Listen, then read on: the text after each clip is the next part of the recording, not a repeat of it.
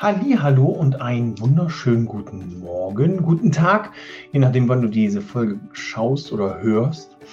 Ungewohnte Zeit, es ist Sonntag, der 4.7. Ich habe diesen Tag bewusst ausgesucht für diese Folge. Einmal wird es das Ganze wieder auf YouTube geben. Da ist jetzt nicht so unbedingt ähm, die Verbindung da, weil der YouTube-Kanal unabhängig vom Podcast gestartet ist. Aber diese Folge hier ist die 200. Podcast-Folge. 200 Folgen Hashimoto Podcast. Von mir für dich, von euch für uns alle. Wir haben so viele Interviewgäste dabei gehabt, Interviewgäste teilweise mehrfach, weil sie einfach über so eine breite ähm, Expertise verfügt haben, dass wir sie hier mehrfach interviewen konnten. Und ich möchte diese Folge heute einmal dazu nutzen, mit dir darüber zu sprechen, was du beachten solltest, wenn du dir eine Ernährungsberatung gönnst. Ist es wirklich notwendig? Ähm, kannst du das nicht alles selber? Nimmst du dir einen von der Krankenkasse, weil der bezuschusst wird? Oder investierst du das Geld und sagst, meine Gesundheit habe ich nur einmal, ich habe nicht noch einen Körper im Schrank hängen, ich gucke mal, was es da noch für Experten. Und genau da möchte ich dir heute mal so ein paar Tipps mit an die Hand geben. Mir ist es in dem Moment nicht wichtig, dass du jetzt nach, dem, nach der Podcast-Folge sofort eine E-Mail schreibst oder den Hörer in die Hand nimmst und bei mir einen Kurs buchst, eine Begleitung buchst, eine Betreuung buchst oder wenn du fertig bist mit Videoschauen, den Link klickst und ähm, dir die Hashimoto Masterclass gönnst zum Sonntag. Für mich ist heute auch noch ein ganz wundervoller Tag. Ich habe heute Hochzeitstag mit meiner Königin und wir werden diesen Tag auch noch sehr genießen. Ich hoffe, das Wetter spielt mit. Und nun geht's los, damit du überhaupt noch weißt, mit wem du es zu tun hast. Ähm, ich bin der Hashimoto-Mentor Peter und sorge dafür, dass die Menschen wieder mehr Energie und mehr Lebensfreude haben. Ähm, und das Ganze erarbeiten wir uns mit einer Anpassung der Ernährung, mit einer Anpassung des Lifestyles, Bewegung, Anspannung, Entspannung. Und wir schauen mal, was da alles mental noch so möglich ist, um hier wieder in ein leichteres Leben mit Hashimoto starten zu können. Doch jetzt starten wir einmal in die zehn Dinge, auf die du achten solltest bei der Wahl deiner Ernährung. Also ich wieder nochmal, ich wieder nochmal hole. Ich wiederhole nochmal, es geht mir wirklich nicht im Grunde mit diesem Video nicht, nicht wirklich darum, dass du jetzt bei mir buchst, sondern mir ist es wichtig, dass du für dich sicher bist, wer für dich der beste Experte ist, wer für dich das beste Programm zur Verfügung stellt, damit du mit ganzem Erfolg an dein Ziel gebracht. Denn so eine Ernährungsberatung hat in meinen Augen auch immer was mit Sicherheit zu tun. Du bekommst von der Ernährungsberatung nicht nur ein paar Rezepte und ein paar Tipps, sondern du bekommst auch die Sicherheit, dass das Ganze auf dich abgestimmt und auf dich zugeschnitten ist. Und da gehört auch ein gewisses Vertrauen dazu, sowohl vom Ernährungsberater oder Fachberater für ganzheitliche Gesundheit, als auch von dir als äh, Klient oder Klientin. Fangen wir mal an. Punkt 1. Du bekommst, ich habe es gerade schon mal erwähnt, du bekommst eine auf dich zugeschnittene Beratung. Du wirst dort abgeholt, wo du dich gerade befindest, wo du dich gerade wirklich vom Gesundheitsstand befindest. Ist also hier kein 0815, ich hole alle am gleichen Punkt ab, Beratung, sondern hier ist es wirklich wichtig, dass man schon darauf eingeht und darauf eingehen kann, wo bist du denn gerade? Wie geht es dir in dieser Situation? Was können wir machen, um diese Situation zu ändern? Punkt 2. Der Berater, die Beraterin hat im besten Fall, man kann es nicht wirklich immer garantieren oder immer voraussetzen, aber hier, wie auch in meinem Fall, ist die Krankheit in unserem Fall ja Hashimoto, Schilddrüsenunterfunktion in dem Bereich, schon mal selbst durchlebt oder leidet selber daran. Der Punkt ist einfach dieser, dass du da auch sicher gehen kannst, dass das, was dir passiert oder passiert ist, von deinem Ernährungsberater auch schon mal durchlebt wurde oder in Ansätzen nachvollziehbar ist. Weil ansonsten äh, in meinen Augen, in, mein, in meiner Erfahrung in den letzten Jahren ist es tatsächlich so, dass ich mit den Menschen, mit denen ich zusammenarbeite, schon an gewissen Punkten schon im Gespräch erkenne, alles klar, jetzt sind wir an dem Punkt, äh, dann kann ich das Gespräch auch schon dahin lenken und nochmal ein bisschen nachfragen, um frühzeitig Änderungen vorzunehmen, um frühzeitig das Ganze nochmal zu optimieren. Punkt 3.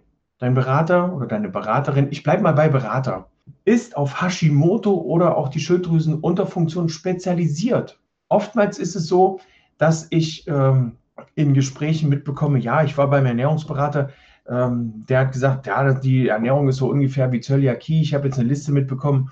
Und wenn ich das dann lese, dann schlage ich die Hände über dem Kopf zusammen und sage, um Gottes Willen, das lieber nicht, das lieber nicht, dafür ein bisschen mehr davon, was hier verboten wurde. Also jede Krankheit hat ein anderes Bild in der Ernährung. Und da sollte man schon ganzheitlich ein Auge drauf werfen können, um zu sagen, okay, du hast jetzt beispielsweise Histaminintoleranz und Hashimoto. Was geht bei Histaminintoleranz? Was geht bei Hashimoto? Das legen wir aufeinander und schauen, was wir da draus machen können, was wir da für schöne Rezepte zaubern können. Punkt 4.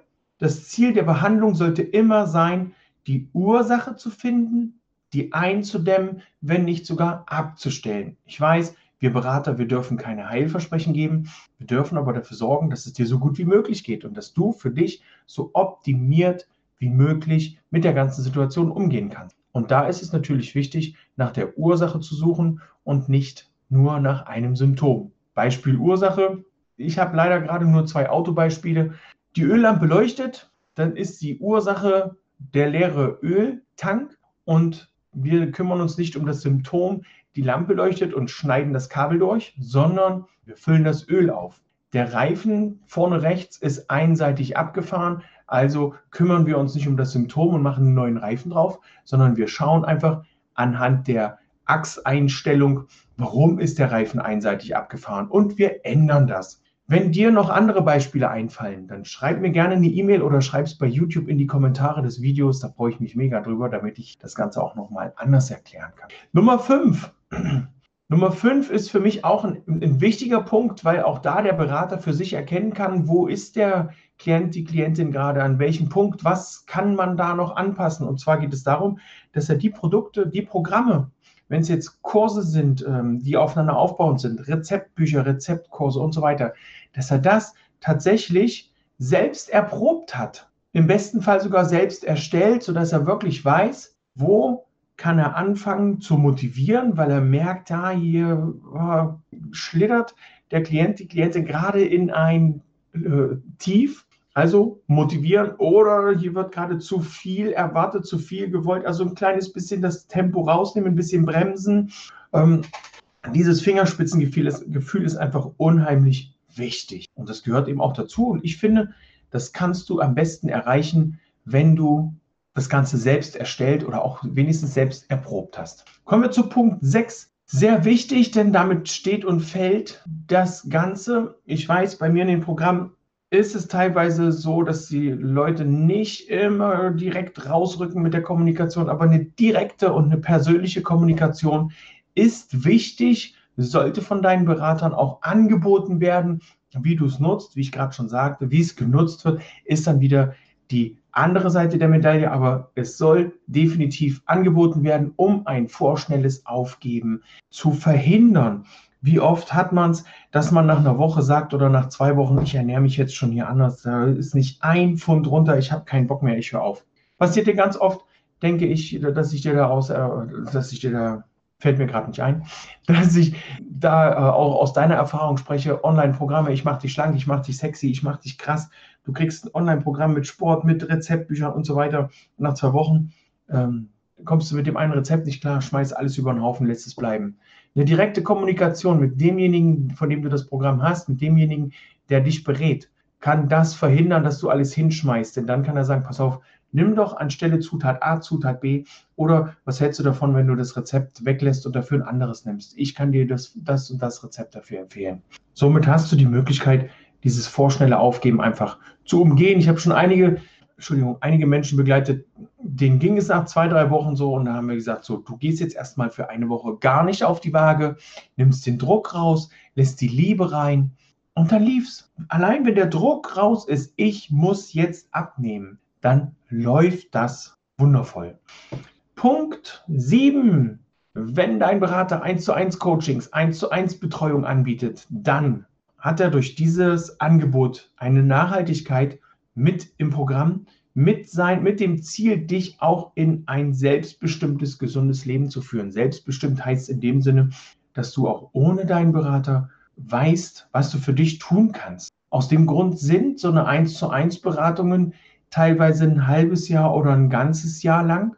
weil eben die Gewohnheit mit dabei sein muss. Es braucht nun mal eine Weile, bis der Mensch sich an Sachen gewöhnt und das auch verinnerlicht und die zur Routine werden. Überleg mal, wie oft es dir vielleicht passiert, also ich das Beispiel habe ich schon lange nicht mehr gebracht, wenn man, wenn du allein heute deinen Mülleimer in der Küche an, an einen anderen Ort stellst, wie oft stehst du da und willst Sachen zu dem alten Ort bringen und lässt sie instinktiv los, weil du weißt, da steht der Mülleimer und dann steht er da nicht. Ist mir mit dem Kaffee, mit der Kaffee, mit dem Kaffeefilter ganz oft passiert. Ich habe da gestanden, habe das Ding fallen lassen, war aber kein Mülleimer mehr.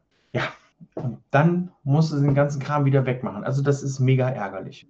Punkt 8. Punkt 8 ist auch ein für mich wichtiger Punkt, dass deine Ernährungsberatung dir die Möglichkeit gibt, Rezepte, Wochenpläne, Einkaufszettel mit an die Hand zu geben, um das Ganze erstmal auf dich zugeschnitten, aber auch so stressfrei wie möglich zu gestalten. Dein Körper macht in dieser Ernährungsumstellungsphase in den ersten ein, zwei Wochen schon unheimlich viel Stress durch. Du, dir ist das vielleicht nicht so bewusst und du sagst, ach komm, ein bisschen Lebensmittel, aber für deinen Stoffwechsel, für deinen Körper ist das unheimlich schwer, weil er nämlich von einem kohlenhydratlastigen ähm, Stoffwechsel und Energielieferanten wechselt auf protein- und fettreich. Und das ist sehr, sehr krass. Du wirst es merken, wenn, wenn du mal so weit bist und diesen Schritt gehst. Das ist nicht immer. Es gibt viele Menschen, die stecken das locker weg. Es gibt aber auch einige, wo der Körper sagt, boah, ey, gib mir meinen Zucker, ich kann nicht mehr, echt. Punkt 9. Du bekommst von deiner Ernährungsberatung alles an die Hand, um auch nach der Behandlung, um auch nach dem Programm alle wichtigen Schritte allein gehen zu können. Ich habe es bisher immer so gehandhabt, dass wir kurz vor Ende der Ernährungsberatung immer Rezepte durchgegangen sind. Ich mir habe das erklären lassen. Wir haben die Wochenpläne gemeinsam erstellt und im nächsten Schritt sind die dann von den Klienten allein erstellt worden, um da auch eine Routine reinzukriegen, weil es ist nicht immer leicht, diese Pläne zu erstellen, aber wenn du das ein halbes Jahr lang, ein Jahr lang gemacht hast, dann fließt das einfach nur so aus der Hand und du bist quasi dein eigener Experte, was die Ernährung angeht. Und das sollte in meinen Augen Ziel eines jeden Beraters sein, dich zum Experten für was auch immer zu machen, ob das Diabetes, Hashimoto, Morbus Basedow, äh, sonst was. Also du kannst sehr viel über eine Ernährung bei sehr vielen Krankheiten erreichen. Und da gilt es einfach, dich hinzubringen, dass du das für dich alleine gestalten kannst. Vielleicht nochmal so eine kleine Experti Expertisenaustausch, ähm, um das nochmal zu gewährleisten. Aber die Routine sollte drin sein. Hast du die Routine nicht drin, dann solltest du hier zusätzlich nochmal nachhaken und sagen, hey, ich brauche noch mal ein paar Wochen, ähm, um die Routine reinzukriegen. Oder ich brauche wieder ein paar Wochen, um die Routine reinzukriegen. Und als allerletzten Punkt, sollte das Ganze nicht so starr sein, wenn die Rezepte vorgegeben werden, dass es dann heißt, die Rezepte und keine anderen. Oder die Zutaten der Rezepte, sonst nichts. Man sollte schon, wir arbeiten ja alle mit Erwachsenen zusammen.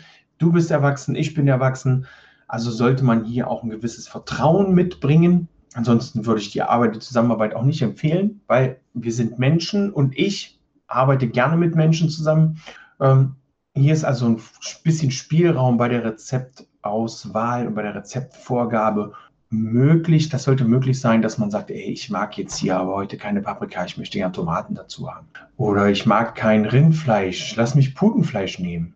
Ähm, ich mag heute keine Eier oder ich mag gar keine Eier, was kann ich als Ersatz nehmen? Also hier sollte schon ähm, ein gewisser Spielraum drin sein und nach Absprache dann auch mit der Ernährungsberatung möglich sein. Das war's für heute, für diese zehn Punkte, für diese 200. Podcast-Folge. Ich wünsche dir nun noch einen fantastischen Sonntag und wenn du zusätzlich zu diesen zehn Ernährungstipps noch wissen möchtest, was es für Möglichkeiten gibt in Sachen Mindset, in Sachen Bewegung, Anspannung, Entspannung, dann lade ich dich herzlich zur kostenlosen Hashimoto Power Woche ein. Die findet statt am 12.07., also in nicht mal zehn Tagen also noch weniger als zehn Tage hast du hier, um dich anzumelden, um dann richtig Gas zu geben. Wir werden vier Tage richtig tief reingehen, kostenlos erarbeiten, was du als nächsten Schritt tun kannst. Und da freue ich mich schon mega drauf. Und noch mehr freue ich mich, dich dann dort kennenzulernen. Ich sage Tschüss, ciao, ciao, dein Hashimoto-Mentor Peter und ich gehe jetzt feiern.